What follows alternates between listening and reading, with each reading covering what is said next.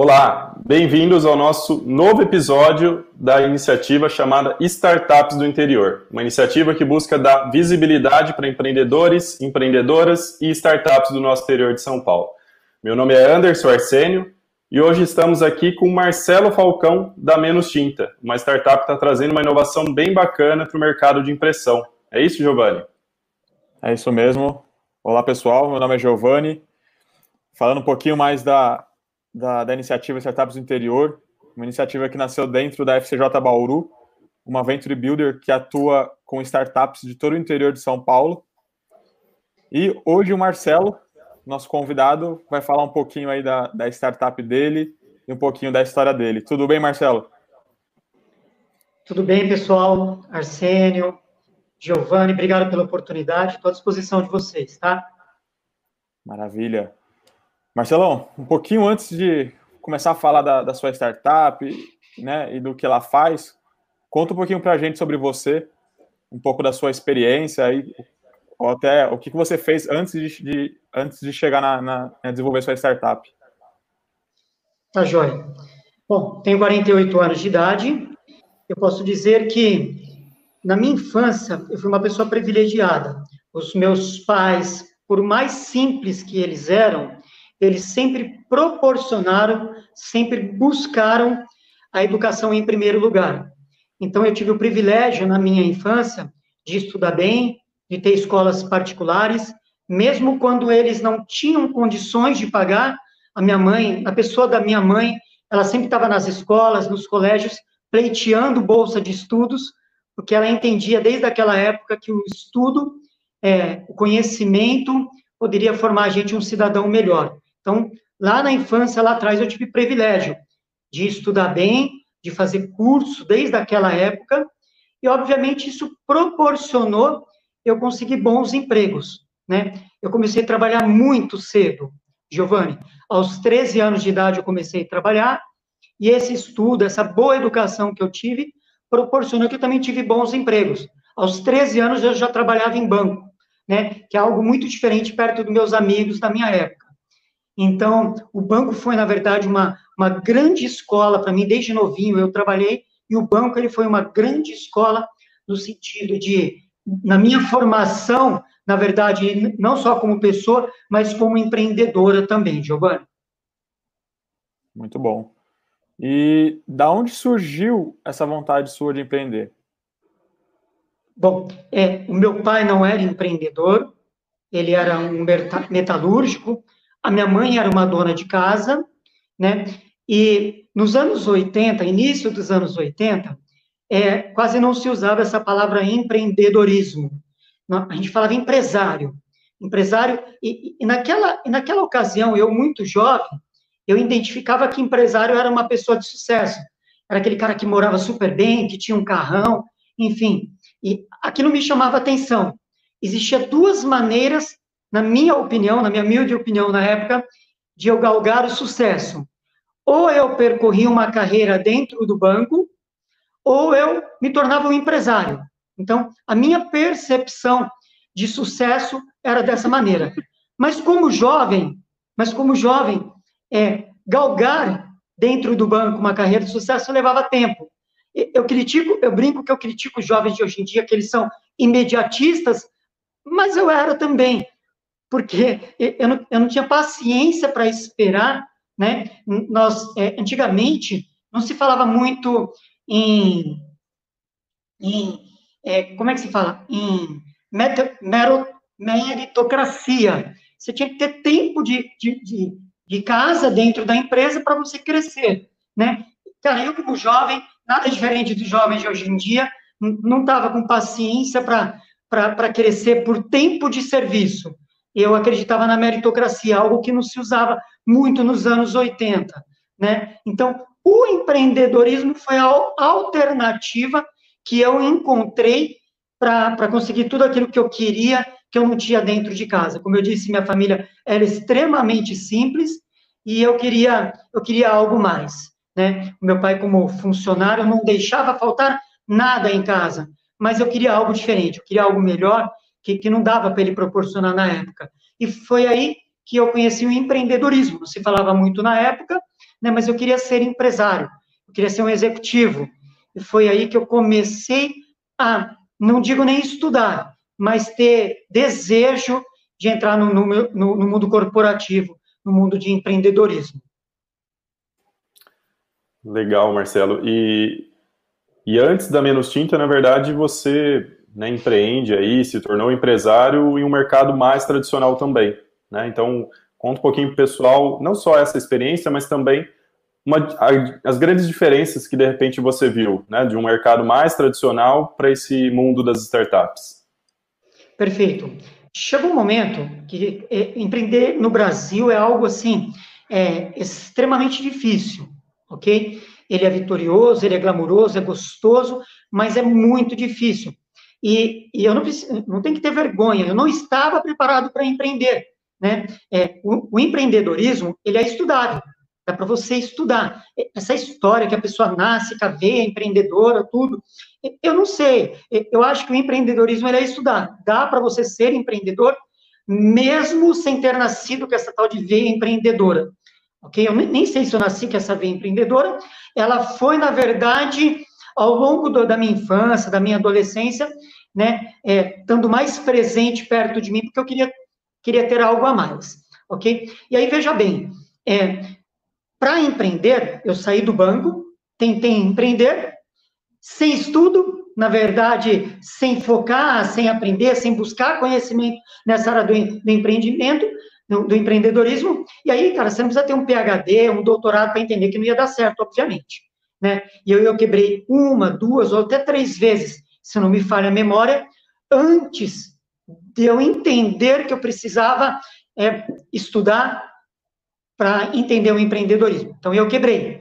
Eu me lembro que, se não me falha a memória, eu estava em 2008, quebrado, na, no sofá da sala, estava eu e a Vivian na época, eu tinha uma criancinha pequenininha, recém-nascida, a gente não sabia o que ia fazer, não tinha a mínima noção, era final da virada do ano, novembro, dezembro, para virar o ano para janeiro, para 2008, era 2007 para 2008, estávamos, cara, super triste, e aí eu vi uma propaganda na televisão, que falava sobre uma máquina que fazia recarga de cartucho.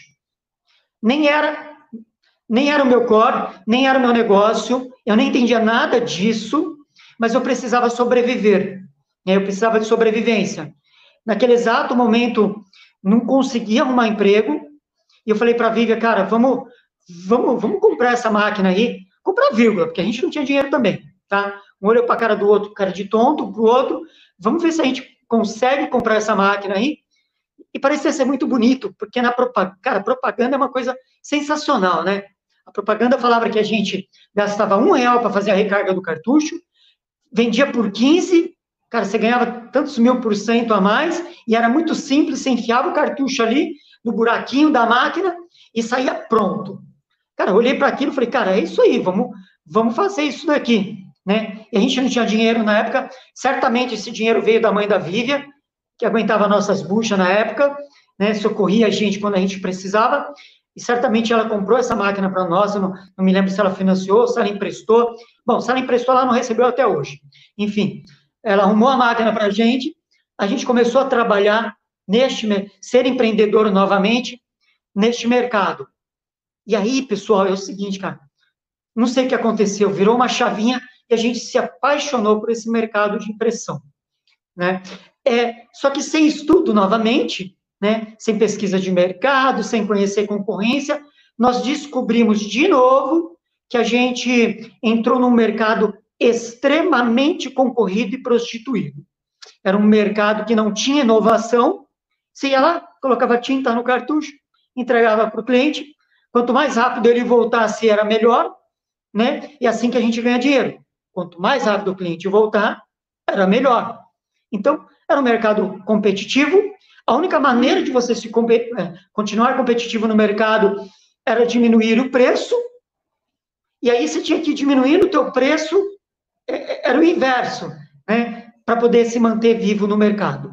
Mercado tradicional, mercado analógico, antigo, extremamente físico, porque é o cartucho, é o toner, né? É, e a gente, assim, já, já se deparou com a primeira com o primeiro, com o primeiro problema, com a primeira preocupação, com a primeira dificuldade. Como é que eu vou inovar no mercado de anos, que é desse jeito? Sabe aquele mercado que fala, ah, esse mercado é assim, né? Então, esse mercado é assim, nasceu assim, é, enfim, não tem como mudar.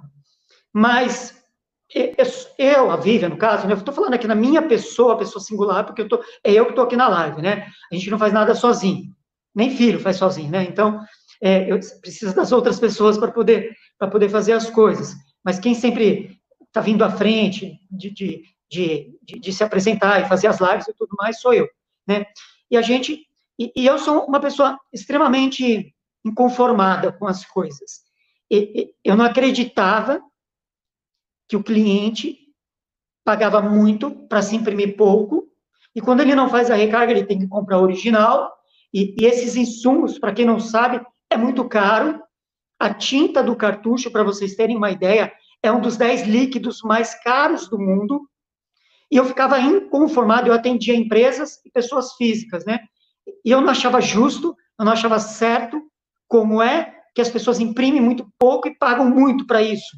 Falei, isso tem que mudar, isso tem que mudar. Então, fisicamente já começou a nossa mudança, lá atrás, em 2009, 2010. A gente pode dizer de boca cheia que a gente foi um dos precursores a aumentar a capacidade do cartucho, Giovanni, o Anderson. O cartucho cabe 2 ml de tinta ali dentro, na verdade ele cabe mais, tá? Ele só vem com 2 ml. E, e aí, cara, a gente abriu a tampa do cartucho e descobriu que ali cabia até 26 ml de tinta. Eles vêm de fábrica com 2 ml, mas, mas se a empresa de cartucho tiver um pouquinho só de boa vontade, ela abre a tampa do cartucho, troca a espuma e, e entrega para o cliente um cartucho de 26 ml. Horas, nós estamos falando de 13 vezes mais tinta. Cara, e na época, se não me falha a memória, a gente tinha aqueles grupos do Orkut, né? né? Né, não, vocês não vão lembrar porque o único velhinho da turma aqui sou eu. Vocês são jovens. E aí, cara, eu tinha uma página no Orkut, né, Falcão Print, que a minha empresa, minha empresa tinha uma página no Orkut, e ali, e a gente tinha aqueles grupos de remanufaturadores de cartucho do Brasil inteiro. Todo mundo participava. E aí eu sempre fui um boca aberta, né? Eu cheguei lá no meu grupo, que a gente participava de empresas de recarga de cartucho no Brasil todo, e eu falei, cara, gente, dá para a gente mudar isso, dá para a gente colocar mais, mais tinta, o cliente vai ficar satisfeito, né? E tudo mais. Cara, resumindo, o pessoal trucidou a gente no grupo, falou, cara, você não pode falar isso para os caras, os caras vão descobrir. Outra, você vai passar fome, porque o cara vai demorar 13 vezes mais para ir fazer a recarga do cartucho contigo, né? Cara, eu, eu e a Vivi, a gente tinha a mente aberta. Cara, não fazia sentido isso para nós. Resumindo, eu fiz isso para os clientes. Obviamente, eu fui expulso do grupo, porque eles não concordaram com essa metodologia nossa. O concorrente teve a gente como um vilão, né? Comecei, de certa forma, inimigo. Não é inimigo, mas assim, os caras tesouravam a gente, não deixaram mais a gente participar do grupo, mas aí veio, virou a chave, o, Giovanni, o Arsênio. É verdade, o cliente demorou mais para vir na nossa, na nossa empresa.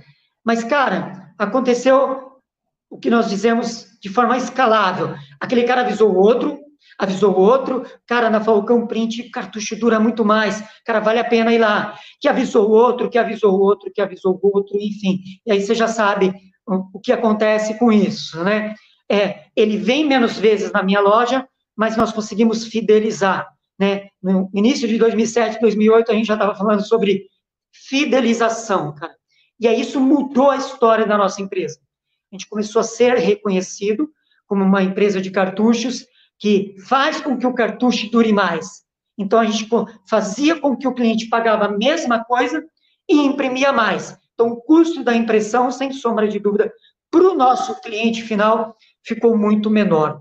Então, neste período de tempo, até hoje, a gente faz isso, obviamente, mas de forma física, tradicional.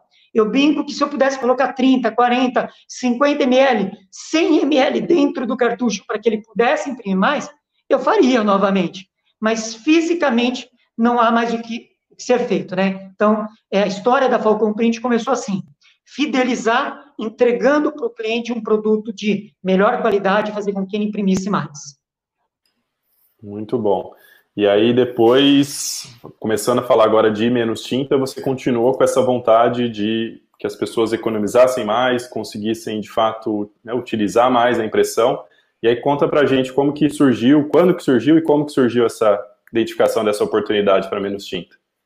Certo. É, ser pequena empresa, ser uma empresa de pequeno porte, familiar, também tem seus privilégios, tá? Quando você é pequenininho, Arsênio, você é o cara que faz o boleto, o cara que entrega, é o motoboy que entrega o cartucho, é o cara que faz a cobrança, é o cara que. É... Eu preciso confessar algo aqui. Em primeiro lugar, eu nunca fiz um cartucho na minha vida, eu nem sei fazer, eu não entendo tudo isso, tudo isso, essa parte manual do negócio, quem faz é a vida, é expert no assunto nisso, e ser uma empresa de pequeno porte, ele te dá o privilégio de você é, também, quando você sai para entregar, para fazer as entregas, conversar com o cliente, esse é o privilégio, você conhecer o cliente de, de perto, coisa que às vezes nas grandes empresas, talvez, o diretor, aquele cara que está lá em cima, no staff lá em cima, ele não tem esse privilégio de estar frente a frente com o cliente.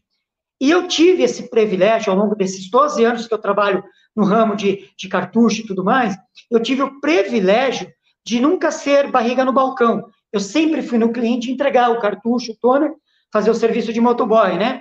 E aí, cara, isso é, isso, isso é muito, é rico, porque você começa a entender aquela dor dele, aquela necessidade, o que, que ele gostaria, de que maneira que ele gostaria que fosse, na verdade, quais são seus desejos, seus anseios, e isso proporcionou eu ter uma base de informações gigantesca sobre o que, que ele esperava né, sobre o que, que ele espera, aliás, que seria o ideal de uma empresa de cartucho, uma empresa de impressão, ou um modelo de impressora diferenciada.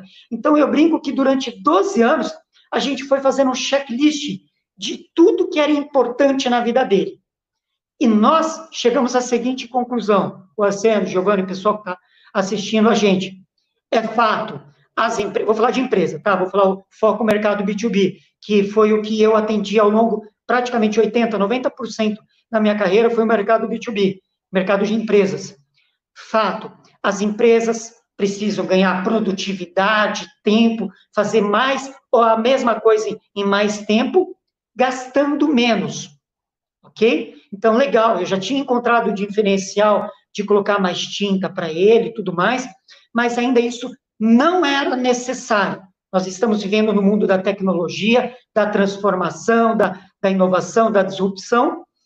E aí, entregar o cartucho e acabar esse processo, é, eu seria mais um no mercado, ok? E, e, e ainda assim não estaria resolvendo o problema dele, porque ele precisa ganhar tempo com isso.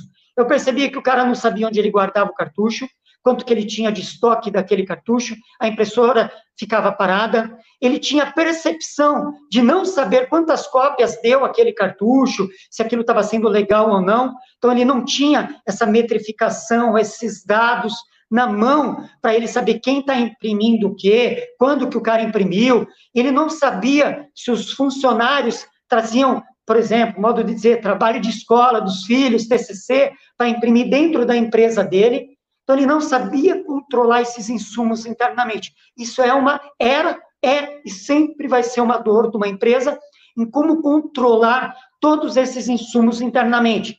Ainda que diminua a quantidade de papel impresso dentro das organizações, eu não conheço uma única empresa que goste de desperdício, que não queira reduzir custo, principalmente o que a gente está vivendo agora e o que a gente vai viver depois ok? Então, a gente foi trazendo todas essas dores, essas informações, e aí veio a percepção, e eu comecei a estudar, né? Como que funciona uma impressão? Que jeito que ela sai da tinta de um cartucho e vai parar no papel? Como é que funciona isso?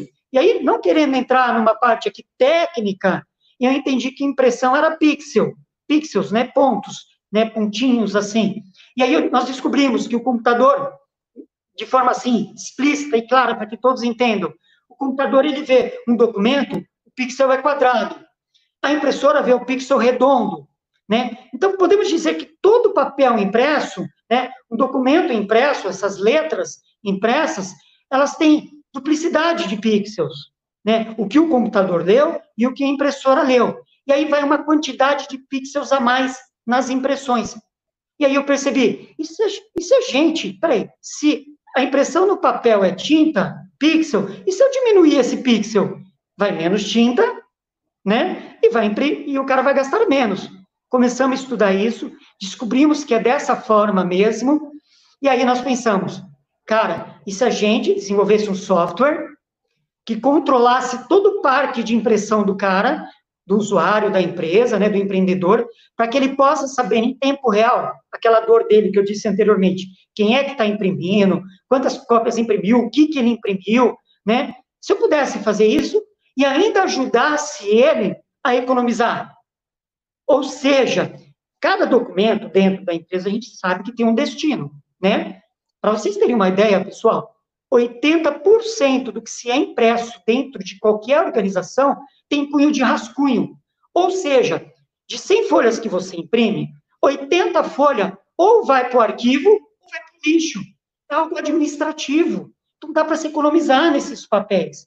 E aí eu pensei, se a gente desenvolver um software onde o usuário, quando ele dá um Ctrl P, o arquivo imprimir, e aparece na tela do computador dele um documento, e ele fala, ah, esse documento é para arquivo, vou arquivar ele, né, do dia a dia aqui. Se eu puder economizar aqui 10, 20, 30, 40, 50, 70%, né, desses 80% de custo dele. Cara, eu acho que eu conseguiria entregar para o usuário um controle de ponta a ponta e conseguiria diminuir os custos dele. Cara, isso estava muito bonito no papel.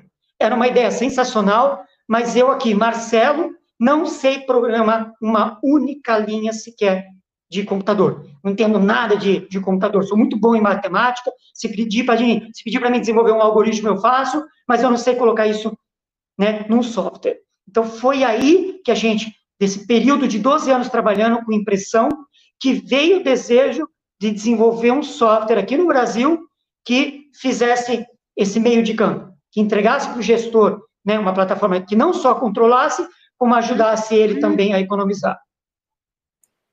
Muito bom.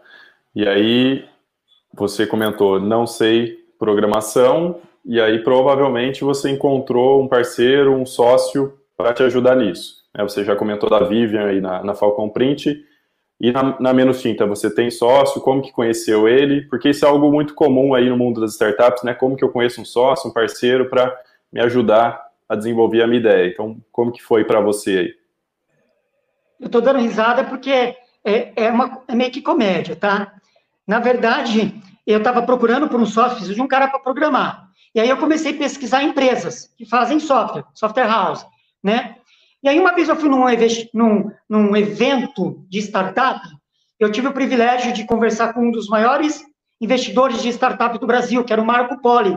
Que era não, ele está vivo, Marco Poli, coitado. Era não, é é um dos maiores investidores. E aí eu contei minha ideia para ele e tal, ele falou, puta, muito legal a ideia, isso e aquilo, mas ele, ele me deu meu primeiro ensinamento. No mundo das startups, você não compra software. É, é principal tecnologia sua, você tem que chamar um cara para o time, né? Ou seja, vai ter que chamar sócio. Cara, eu odiava esse negócio de sócio. Eu já tive no passado, para mim não funcionou, então eu, eu tinha esse pé atrás.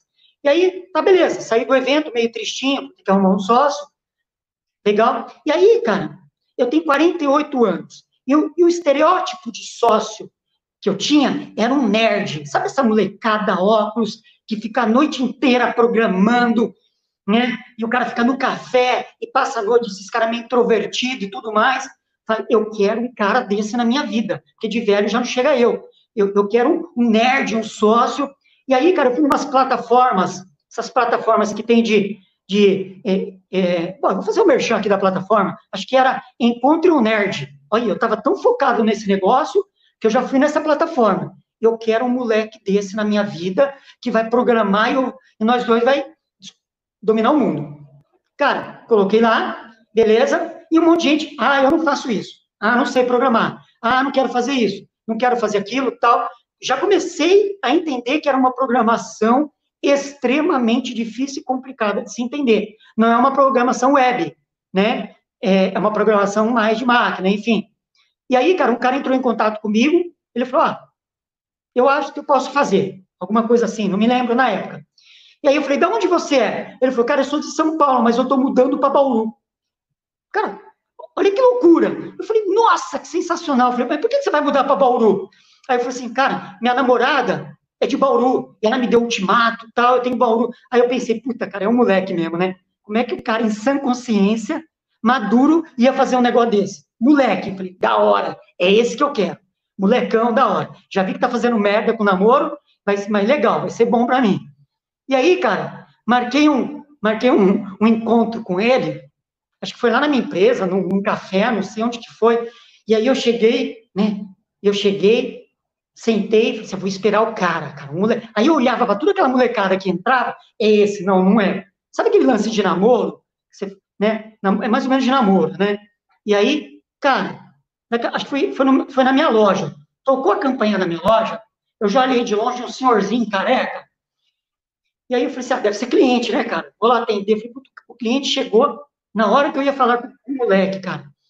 E aí entrou o senhorzinho, oi, eu sou o Anselmo. Cara, eu olhei para a cara dele, o, o, desânimo foi total. Eu falei, não é possível, cara, que, que eu achava que seria um moleque, aí entra um velho careca na minha loja, cara, um óculos assim, falando que era Anselmo programador. Cara, falei, não vai dar certo isso daqui. Eu queria um jovem, né? Enfim. Mas a brincadeira à parte, ele sentou e falou assim, cara, eu não fiz isso, mas pode ter certeza que eu vou estudar, vou me dedicar e eu vou aprender. Cara, na hora que ele falou aquilo para mim, cara, eu falei assim, meu, vai ser as startups dos velhos. Aqui, a gente vê startup dos novos, da molecada, garagem, vai ser startup dos velhos. Cara, é o Anselmo, ele é um cara que tem 25 anos de experiência, resumindo aí, é um cara que tem 25 anos de experiência. Cara, esse cara foi responsável, é responsável, está sendo responsável por materializar todas essas ideias que a gente teve num software, e o cara, cara, fez algo que praticamente eu não encontrei em, em entrevistar mais de 100 pessoas, praticamente, que eu entrevistei para fazer o Menos Tinta, e ele foi o cara, o veinho, eu brinquei, o meu veinho, né, é o cara responsável por materializar tudo isso, e a gente, nós somos completamente diferentes, e talvez tenha sido isso que tenha feito com que a startup Menos Tinta é, tenha e está evoluindo aos poucos aí na, na parte do entre minha e do Anselmo. Isso tem ajudado muito nós dois. Somos completamente diferentes, mas a gente tem foi um casamento bacana aí. Legal demais. E você comentou a questão da idade, e existe, né, esse, essa percepção, mas quando, quando a gente faz uma análise, e existem pesquisas hoje que já demonstram isso, uh, mostram que, na verdade, a média do empreendedor de empresas né, mais bem-sucedidas acaba sendo na faixa ali dos seus 42 anos, né? Então não é o tão jovem ali como a gente existe, né? Como existe essa percepção de fato. E aí você né, comentou um pouquinho da origem como conheceu o Anselmo, e aí começaram a desenvolver toda essa solução que você contou para gente. E hoje, qual que é o momento da, da Menos Tinta? O que, que vocês estão fazendo no momento? Quais os desafios do momento? Beleza. Tanto eu quanto o Anselmo, apesar do Anselmo ser um cara de tecnologia, programador, tanto eu e o Anselmo, nós nunca, é, até dois anos atrás, um ano e meio atrás, eu e o Anselmo, nós éramos pessoas extremamente analógicas. Trabalhávamos no mercado tradicional. Por exemplo, o Anselmo é programador, mas ele sempre trabalhou no mercado tradicional. Ele sempre programou, né, para empresas de mercado tradicional, ok? Então, quando começamos a desenvolver essa ideia do software, eu nem sabia que se chamava startup. Para mim, era uma empresa de software que venderia o seu produto, serviço normalmente. Né? Numa das nossas pesquisas, buscando alguma coisa para a empresa, para menos tinta na época, a gente se deparou com essa palavra, startup. Né? E aí, conversando tudo, a gente é uma startup, enfim, parece que se enquadrou num perfil de startup. E aí, nós caímos de cabeça, porque a gente entende que a gente estava levando uma, uma, algo novo, diferente, o novo causa medo qualquer ser humano, em qualquer pessoa, e a gente precisava então entender, peraí, a gente está pisando em ovos, que mercado é esse que a gente não conhece? Né? Que mercado é esse que não tem nada a ver com o que nós aprendemos, Anselmo? Será que a gente vai precisar recomeçar? reaprender? Será que o que a gente aprendeu até hoje vai ser suficiente para a gente tocar esse novo negócio que chama startup? E aí, aconteceu de nessas pesquisas, eu, eu precisava estudar sobre o mundo das startups. E aí eu descobri que aqui na minha cidade mesmo, tinha o Sebrae, que estava acabando de lançar um programa, programa Startup Sebrae São Paulo, ou seja, eles pegavam empresas, startups, em fase de ideação, era ideia, que estava em prototipação, era um protótipo ainda, não estava pronto, né? No mundo da, da, startup a gente fala que é MVP, estava ali, né? E aí eu falei, nossa, acho que isso encaixa, a gente precisa ir para a sala de aula para entender o que é isso. E aí a gente passou no processo de seleção do Sebrae, aqui em Bauru, foi um processo longo de centenas de pessoas com ideias e tudo mais. O pessoal chamou a gente, a gente passou nesse processo, e a gente ficou sendo pré-acelerado por eles durante quatro meses. Então, nós entramos no Sebrae com uma ideia na cabeça e saímos com um protótipo, um MVP, um produto já minima, minimamente viável aí para trabalhar. Então, o Sebrae foi a ponta né, para a gente, né? Se puder dar um conselho aqui, eu acho que as pessoas que estão com ideia procuram o Sebrae. O Sebrae foi fundamental na, no início do nosso negócio. E aí, saindo do Sebrae, talvez quatro, cinco ou seis meses depois, nós tivemos o privilégio de conhecer uma Venture Builder, né? A FCJ, Venture Builder. Venture Builder é uma empresa, uma sociedade anônima, né? Que existe diversos, diversos investidores ali dentro que investem em startups, né? Não diretamente nas startups, ele investe nessa Venture Builder e a Venture Builder investe na gente, né? Eu achei um modelo de negócio interessante, porque não adianta alguém chegar a dar 200 mil reais na minha mão e eu vou pegar 200 mil na minha mão, legal, estou com dinheiro, e agora, será que é melhor para eu fazer esses 200 mil?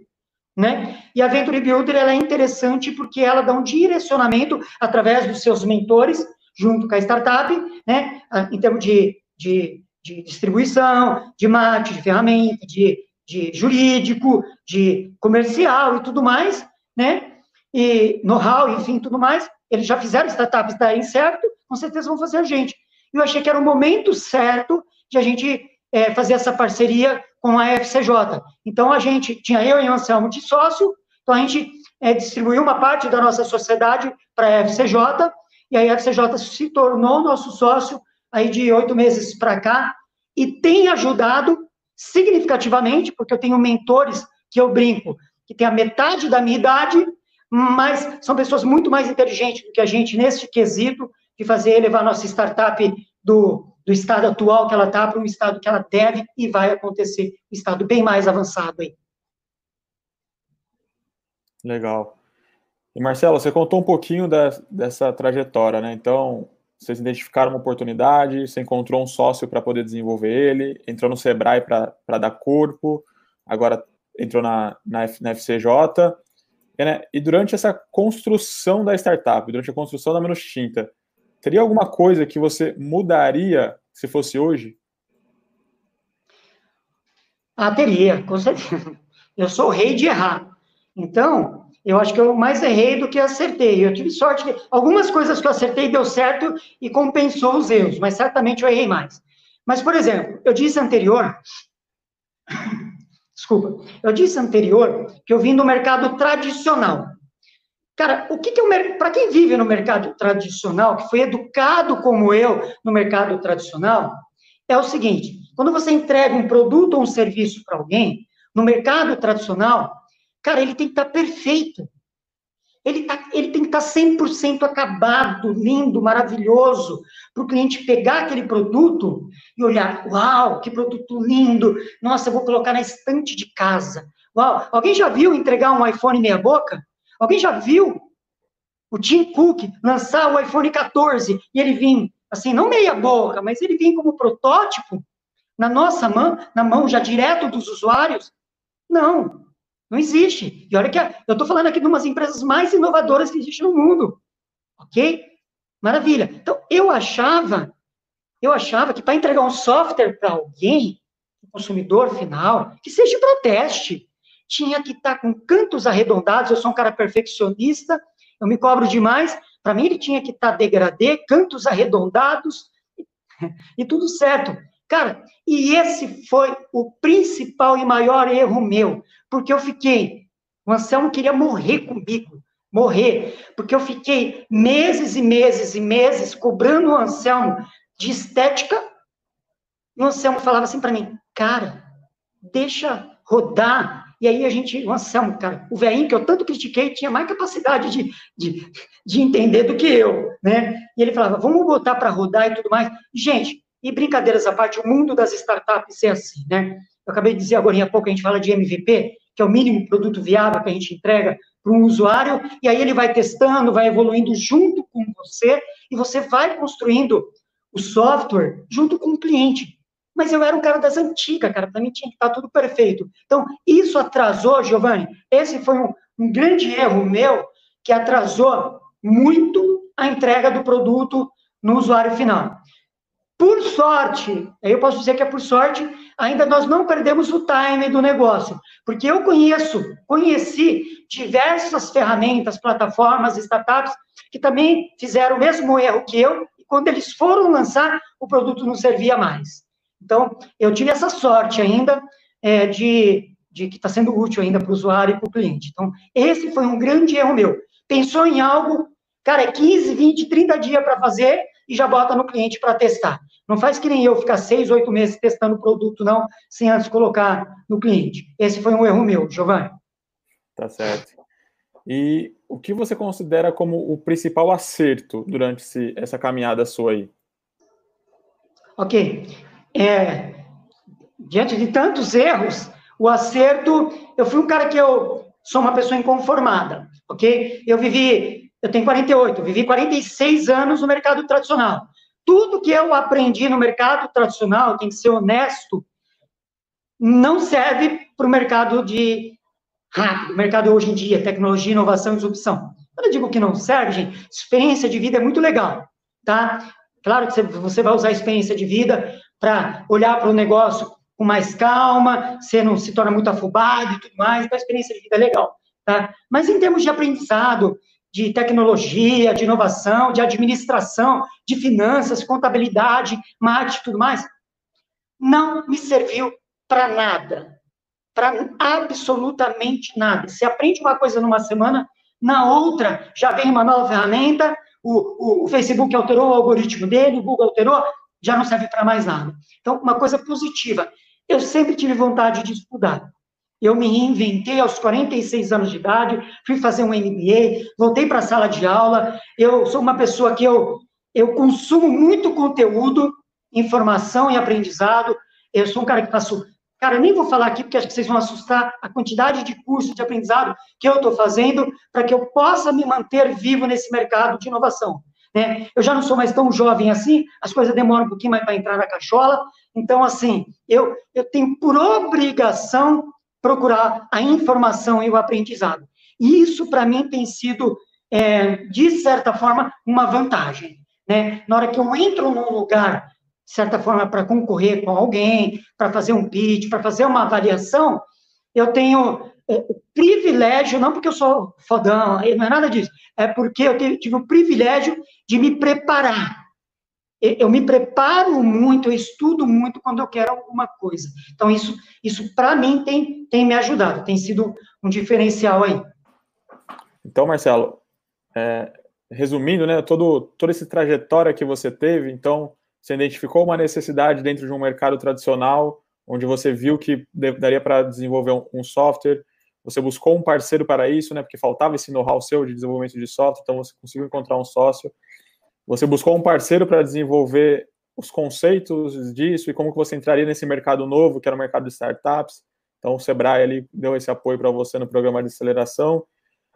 Você teve essa dificuldade de, de entendimento do, do MVP, do conceito do MVP, mas ao mesmo tempo já gerou esse aprendizado e você conseguiu colocar ele para rodar.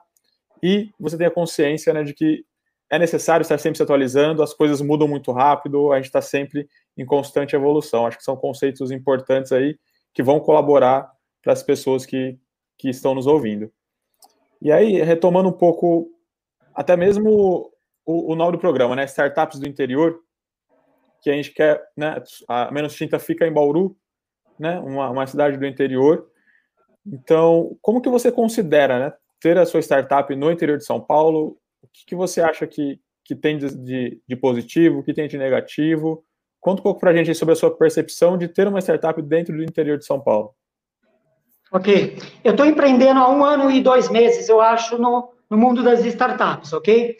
É, mas quando eu comecei, há um ano e meio atrás, talvez, vamos dizer assim, um ano e meio atrás, é, realmente foi uma grande dificuldade encontrar fomento na cidade de Bauru sobre o mundo das startups, ok? Como eu tive, sempre sou um inconformado e a necessidade de aprendizado, eu tive o privilégio, obviamente, de que praticamente toda semana ou quinzenalmente eu buscava isso fora, no eixo lá de São Paulo mesmo, né? A maioria dos cursos que eu fiz, aprendizado que eu fiz, eu tive que buscar na capital, ok? Mas nós estamos falando de um ano e meio, um ano e meio atrás, ok?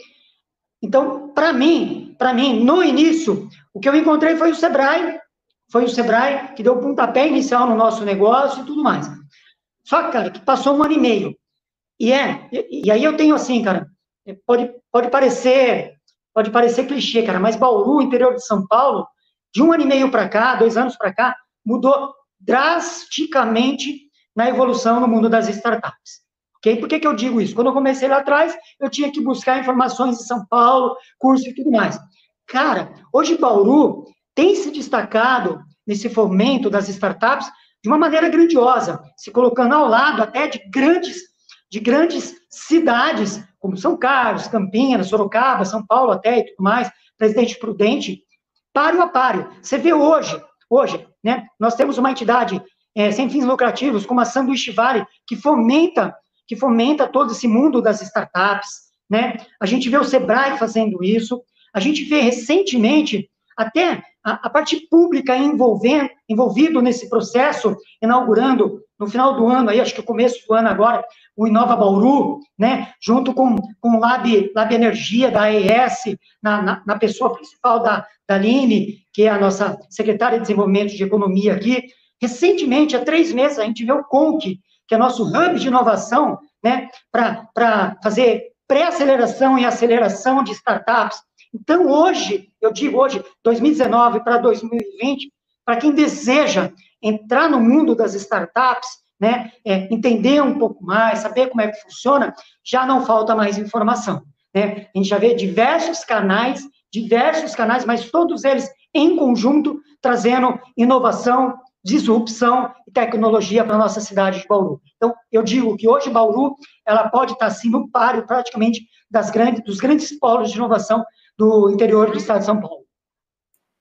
Muito bom. Partindo aqui para a reta final, é, quais dicas você deixaria aí para quem quer começar a empreender, quem está pensando em fazer a sua startup? Tá, então vamos lá.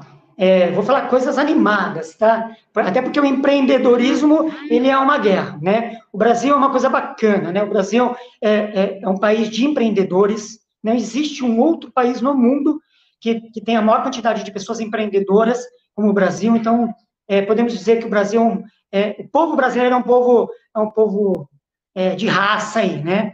estamos é, passando por um momento muito difícil.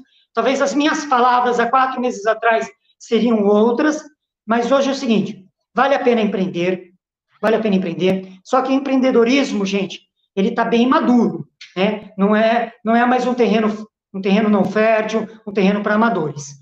Então, quer empreender? Cara, sensacional, vale muito a pena você transformar não só a tua vida, como a vida de outros, tá?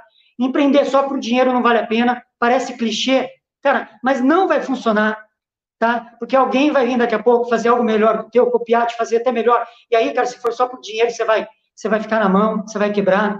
Você tem que empreender. Não é clichê, eu achava que era, mas não é. Você tem que empreender por aquilo que você ama mesmo e queira mudar a vida de alguém também dinheiro vai ser consequência, aconteceu isso comigo no passado e está acontecendo isso agora. Então, talvez a dica principal, cerque-se de pessoas que estão no mesmo propósito que você.